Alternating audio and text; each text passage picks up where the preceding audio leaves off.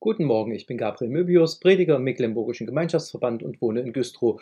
Heute ist Freitag, der 21. Juli 2023. Flavia Schlittler war zur Feier einer neuen Kampagne des Modezars Karl Lagerfeld in Paris eingeladen. Die Räume waren gefüllt mit den angesagtesten Models, kalorienarmen Sushis und lauter Musik. Sie wartete auf den Schauer im Rücken. Andere Gäste blickten unentwegt in Richtung Tür. Karl Lagerfeld kam, als alle schon da waren. Als er den Raum betrat, wurde es still. Er strahlte diese Aura einer großen Persönlichkeit aus. Ähnliches und doch ganz anderes geschah, als Salomo den Tempel in Jerusalem einweihte. Die Leviten lobten Gott mit ihren Instrumenten und ihrem Gesang, alle stimmten in das Lob Gottes ein. Er ist gütig und seine Barmherzigkeit währet ewig.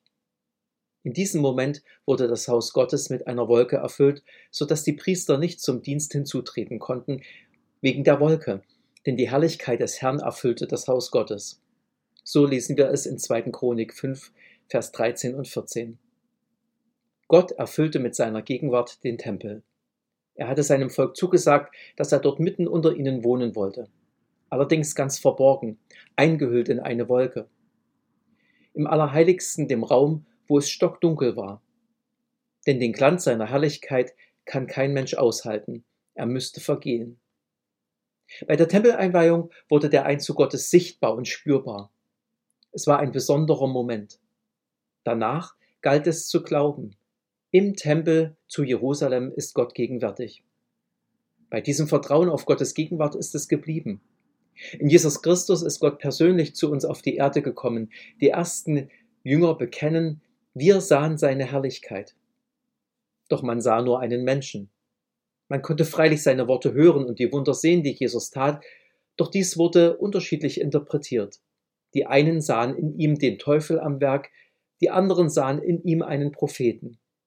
Aber die ihm glaubten, bekannten, du bist der Christus, des lebendigen Gottes Sohn.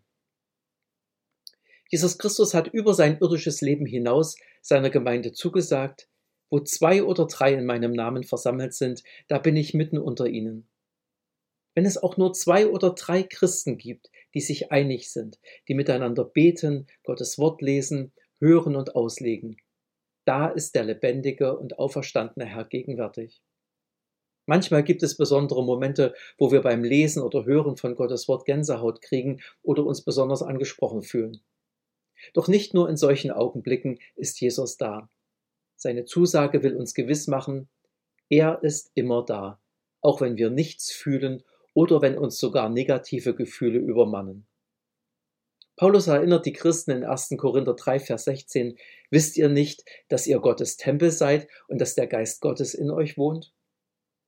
Gott wohnt nicht in Häusern, die aus Stein gemacht sind, er wohnt in dir und mir, sofern wir an Jesus Christus als unseren Herrn und Retter glauben.